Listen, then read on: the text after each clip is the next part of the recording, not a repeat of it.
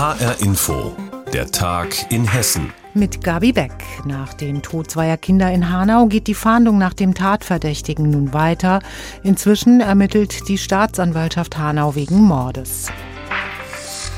Die Identität der Kinder steht fest und das Obduktionsergebnis liegt vor. Hanau steht unter Schock. Andreas Heigen fasst den Stand der Dinge für uns zusammen. Vor dem Hochhaus in der Hanauer Innenstadt haben die Menschen Blumen und Kerzen niedergelegt, um ihre Trauer zum Ausdruck zu bringen.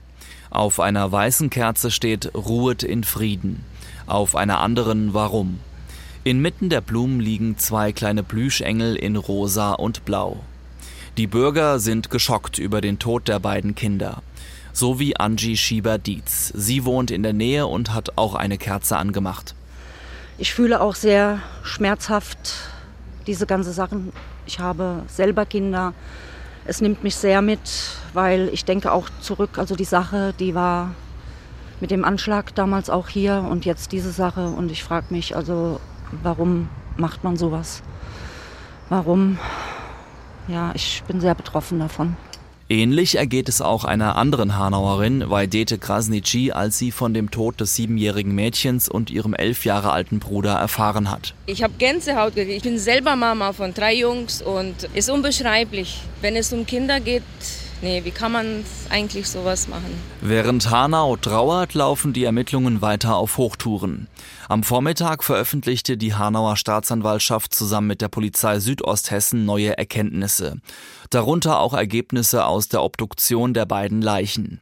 In der gemeinsamen Pressemitteilung von Staatsanwaltschaft und Polizei heißt es, den Ergebnissen der Obduktion zufolge verstarb das Mädchen durch eine scharfe Gewalteinwirkung im Halsbereich.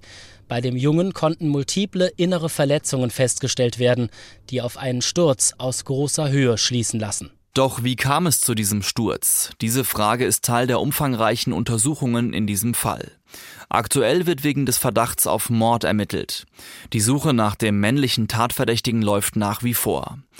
Doch wer ist der Mann und in welchem Verhältnis stand er zu den Kindern? Darüber schweigt die Staatsanwaltschaft bisher. Klar ist aber inzwischen die Identität der beiden Opfer und dass sie in dem Hochhaus in der Römerstraße in Hanau gewohnt haben. Dort wurden auch einen Tag nach der mutmaßlichen Tat Spuren gesichert. Um Licht in den Fall zu bekommen, sucht die Kriminalpolizei Hanau zu dem Zeugen, die etwas beobachtet haben könnten. Hanaus Oberbürgermeister Klaus Kaminski hatte bereits am Mittwoch seine Betroffenheit über das mögliche Familiendrama zum Ausdruck gebracht. Auch sagte er, dass die Familie seit einigen Monaten sozialpädagogische Unterstützung bekommen hat. Betroffenheit auch im Hessischen Landtag. Der gedachte der beiden Kinder am Donnerstag mit einer Schweigeminute. Die Abgeordneten erhoben sich dazu zum Auftakt der Sitzung in Wiesbaden von ihren Plätzen. Vize-Landtagspräsident Frank Lorz sagte, die Umstände sind noch gar nicht geklärt, was wie offensichtlich im familiären Hintergrund, Staatsanwaltschaft ermittelt noch. Aber ich will doch, dass es sich um zwei Kinder handelt und ich sage auch, die Stadt Hanau ist wieder davon betroffen äh, und äh, ihr gehört auch unsere Solidarität und deshalb äh, würde ich Sie bitten, mit mir gemeinsam der beiden Kinder, die ermordet wurden, still zu gedenken. Hanau unter Schock nach dem Tod zweier Geschwisterkinder. Andreas Heigen hat die bisher bekannten Facts zusammengetragen. Heute ist der internationale Tag der Pflege. In den letzten zwei Jahren waren wegen der Corona-Pandemie beim Thema Pflege vor allem Krankenhäuser und Altenheime im Blickpunkt. Dabei werden nach wie vor die meisten Pflegebedürftigen zu Hause gepflegt. Und der Sozialverband VDK will mit einer Kampagne auf deren Situation aufmerksam machen. Denn ohne sie würde laut VDK das gesamte System komplett kollabieren. Lars Hofmann. Cornelia Bratz pflegt ihren Mann seit einem Schlaganfall vor sechs Jahren. Ich mach's komplett alleine, sagt sie. Ein Pflegedienst zu engagieren sei schwierig. Fremde und immer wieder neue Pflegerinnen, das mache ihr Mann nicht mit. Als er 2016 plötzlich zum Pflegefall wurde, hatte sie noch gearbeitet. Ich habe auf Minibasis gearbeitet, ich musste aufhören. Wie ich heimkam, war nicht so scharf. Also ich konnte nicht arbeiten gehen und meinen Mann machen. Also da gab es kein Leben nebenbei. Ich habe meinen Garten aufgegeben, den ich in der Stadt haben hatte. Ich habe meine Arbeit aufgegeben. Freundschaften, Ausgehen, Wegfahren, all das falle hinten runter, erzählt sie. Auch finanziell sei es schwer. Besonders belastend aber, Cornelia Pratz kümmert sich nicht nur tagsüber, sondern auch nachts um ihren Mann. Ja, das ist ein Fulltime-Job und sie haben ihr eigenes Leben auf Eis gelegt. Andererseits, ihren Mann in ein Heim zu geben, komme gar nicht in Frage, sagt sie. Und so geht es vielen in Hessen. Über 300.000 Pflegebedürftige gibt es hier, sagt Philipp Stilo vom Sozialverband VDK Hessen-Thüringen. 80 Prozent der Menschen in Deutschland, auch in Hessen, werden zu Hause von Angehörigen gepflegt. Das Problem ist, es gibt Hilfen, aber das große Problem ist, dass viele erstmal überhaupt nicht wissen, was es für Hilfen gibt. Und da sie die Hilfen nicht kennen, rufen sie die auch nicht ab. Und weil sie sie nicht abrufen, sind sie komplett überfordert. Das zeige auch eine aktuelle Umfrage des VDK unter pflegenden Angehörigen. Ein Drittel habe angegeben, am Limit oder kurz vor dem Kollaps zu sein, sagt Philipp Stilo. Er fordert, die Hilfen müssten vor allem unbürokratischer und übersichtlicher organisiert werden. Pflegende Angehörige bräuchten auch etwas Vergleichbares wie das Elterngeld, damit sie eine gewisse Zeit finanziell abgesichert gar nicht mehr oder weniger arbeiten können. Und viele Menschen wissen nicht, wenn sie Angehörige pflegen, haben sie auch einen Anspruch auf Reha, damit sie es schaffen, ihre Angehörigen zu pflegen und dass sie nicht wie viele pflegenden Angehörigen selbst zu Pflegefällen werden, weil sie irgendwann kollabieren. Das muss stark vereinfacht werden.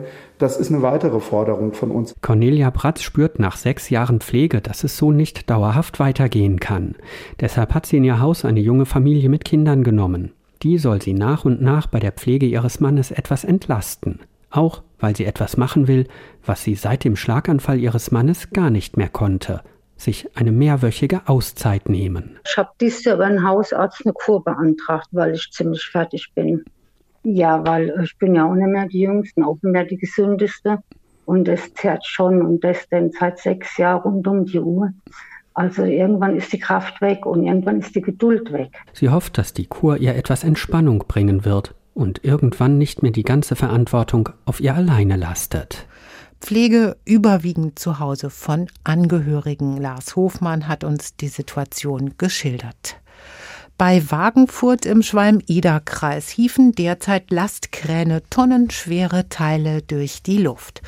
Was hier passiert? Es entsteht eine neue Brücke, eine riesige Baustelle. HR-Info-Reporter Michael Pschibilla war dort für uns. Hören Sie seinen Bericht. Der Betonbrocken, der hier am Kran hängt, ist 34 Meter lang und wiegt mehr als 80 Tonnen. Es ist das zentrale Stück der neuen Fulda-Brücke, die derzeit beim Körler Ortsteil Wagenfurt entsteht. Das Stück ist nicht nur schwer, es muss auch zentimetergenau rangiert werden, damit es am Ende dort landet, wo es hingehört. Die Mädchen und Jungs der Kindertagesstätte Pfiffikus, die die Arbeiten an der Brücke beobachten, sind beeindruckt. Das da oben ist eine neue Brücke. Cool, die ist riesig.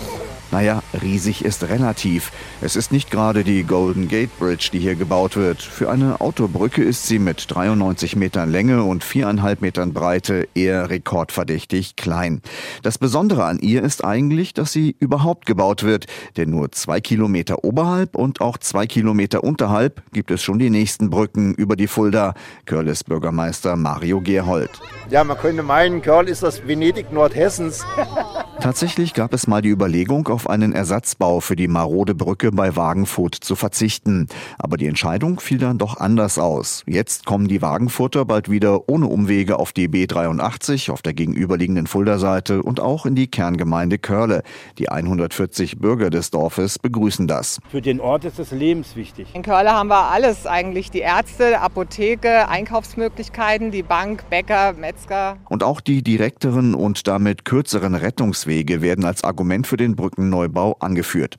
Eine gute Verkehrsanbindung sei wichtig, auch für kleine Orte, sagt Vizelandrat Jürgen Kaufmann, damit sie nicht abgehängt werden und eine Zukunft haben. Wir haben in Wagenfurt zwar in Anführungsstrichen nur 140 Einwohner. Nichtsdestotrotz reden wir über gleichwertige Lebensverhältnisse. Insofern sind wir da auch als Gesellschaft in der Pflicht. Die neue Fulda-Brücke bei Wagenfurt kostet 2,8 Millionen Euro. Den größten Teil davon trägt das Land Hessen. Bislang liegen die Bauarbeiten im Plan. Material- oder Lieferengpässe gab es trotz Corona- und Ukraine-Krieg bislang keine, unterstreicht die Bauleitung. Wenn es so weiterläuft, kann die Brücke bereits im Sommer freigegeben werden. Neue Brücke, Michael Pschibilla hat über die Bauarbeiten berichtet. Und wir kommen zur Kunst. Zum Wiesbadener Jahr des Wassers widmet sich das Museum Wiesbaden dem Wasser im Jugendstil.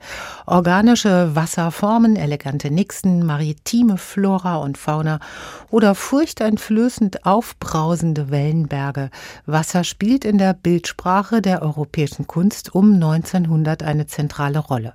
Dabei wurde kaum ein Bereich des Lebens ausgespart. Mit einer Vielfalt nationaler und auch internationaler Leihgaben Ausgaben wird Wasser als prominentes Stilelement im Jugendstil vorgestellt. Das Museum Wiesbaden hat weiche Lederpolster. Einfach nur die Augen schließen und sich dem Spiel der Wellen überlassen. Im Vortragssaal läuft La Mer von Claude Debussy. Als er das 1904 komponiert hat, hatte er eine große Welle vor Augen, einen japanischen Holzschnitt. So stimmt das Museum Wiesbaden seine Besucher auf die neue Ausstellung ein. Wasser, ein Kernmotiv im Jugendstil, erklärt Direktor Andreas Henning. Der Jugendstil speist sich ja aus den organischen Kräften der Natur. Und Wasser spielt dort eine ganz zentrale Rolle. Denke man an die ganzen bewegten Wellenformen, aber auch die Ornamentik der Welle, an die Abgründe des Wassers. Beim Rundgang durch die beiden Räume wird der Besucher vom Rauschen des Wassers umspült. So wie der Jugendstil will auch die Ausstellung alle Sinne ansprechen. Wir inszenieren auch die gesamte Ausstellung, sodass man gewissermaßen in das Wasser hineintaucht. Man hat den Wasserklang ständig im Ohr und haben mit unserer Gestalterin eine Unterwasserwelt geschaffen, in die man wirklich mit allen Sinnen eintauchen kann. Wasser als Ornament, Wasser als Emotion ist im Jugendstil ebenso allgegenwärtig wie ambivalent, als Heilsbringer und Todesschlund, wie es im Untertitel heißt. Kurator Peter Forster. Zum einen tatsächlich als lebensspendendes Element, aus dem wir kommen und aus dem alles entsteht. Und gleichzeitig ist es aber auch das Element, das mit aller Kraft alles vernichten kann. Häufiges Motiv, die Frau als Nymphe oder Nixe, Kleid und Haare von Wellen so umspült, dass sie damit zu verschmelzen scheinen. Bilder, die Erotik ebenso ausstrahlen wie Todessehnsucht. Zum Beispiel auf dem Gemälde Die Melodie des Flusses, das eine Frau mit langen roten Haaren zeigt, die ganz selbstvergessen Geige spielt. Kurator Peter Forster. Man hat das Gefühl, dass man mit allen Sinnen Wasser und auch das Rauschen hören kann. Und es ist brillant gemalt, es ist unglaublich verrätselt und kompliziert und es hat eine atemberaubende Ästhetik. Auf 350 Quadratmetern zeigt die Ausstellung eine Fülle von Gemälden und Skulpturen, aber auch Vasen, Fischbesteck oder Keramikfliesen. Schließlich ging es dem Jugendstil auch darum, Kunst und Leben zu vereinen, Alltagsgegenstände in Manufakturen in großer Stückzahl zu produzieren. Peter Forster. Wir haben englische Kacheln hier. Die besten Künstler haben übrigens Motive entwickelt und die wunderbaren Bildhauer haben dazu beigetragen, dass die sich eben auch in Form von Fischköpfen oder Wasserspeiern entsprechend darstellen. Und es ist für alle möglich gewesen, seinen Lebensraum mit diesen Kacheln, mit diesen bunten, farbigen, glasierten und so lebensbejahenden Kacheln zu bespielen. Die Sonderausstellung läuft bis Ende Oktober. Birgitta Söhling hat sich die Ausstellung Wasser im Jugendstil im Museum Wiesbaden angeschaut und das war der Tag in Hessen. Den gibt's immer auch auf hessenschau.de.